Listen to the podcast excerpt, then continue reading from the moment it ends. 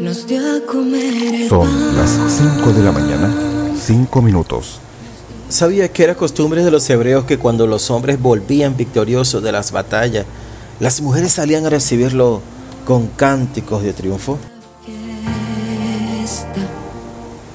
Feliz día desde Radio en Oración te saludamos y deseamos que la bendición de Dios esté sobre ti hoy. El devocional que trataremos hoy se titula Mujeres Evangelizadoras. El Salmo 68.11 dice, el Señor daba palabra de las evangelizantes, había grandes ejércitos.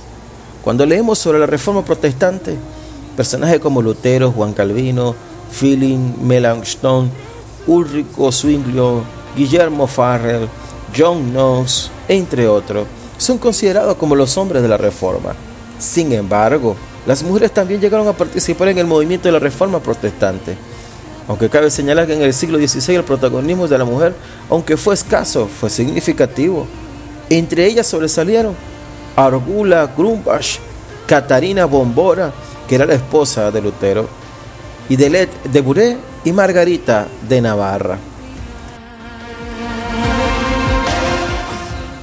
El texto nos dice que una gran multitud de mujeres proclamó las buenas nuevas de la victoria de Dios. Es significativo que Dios eligiera a las mujeres para que fueran las primeras mensajeras de las buenas nuevas de la victoria de la resurrección de Jesús, allá en Mateo capítulo 28 del 1 al 10, Lucas 24 del 1 al 10. Este es el mensaje del Evangelio, la buena nueva de Jesucristo.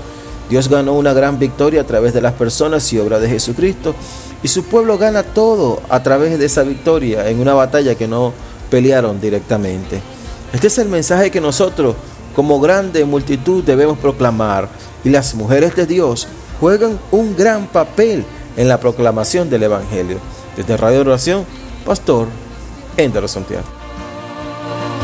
Son las 5 de la mañana, 7 minutos.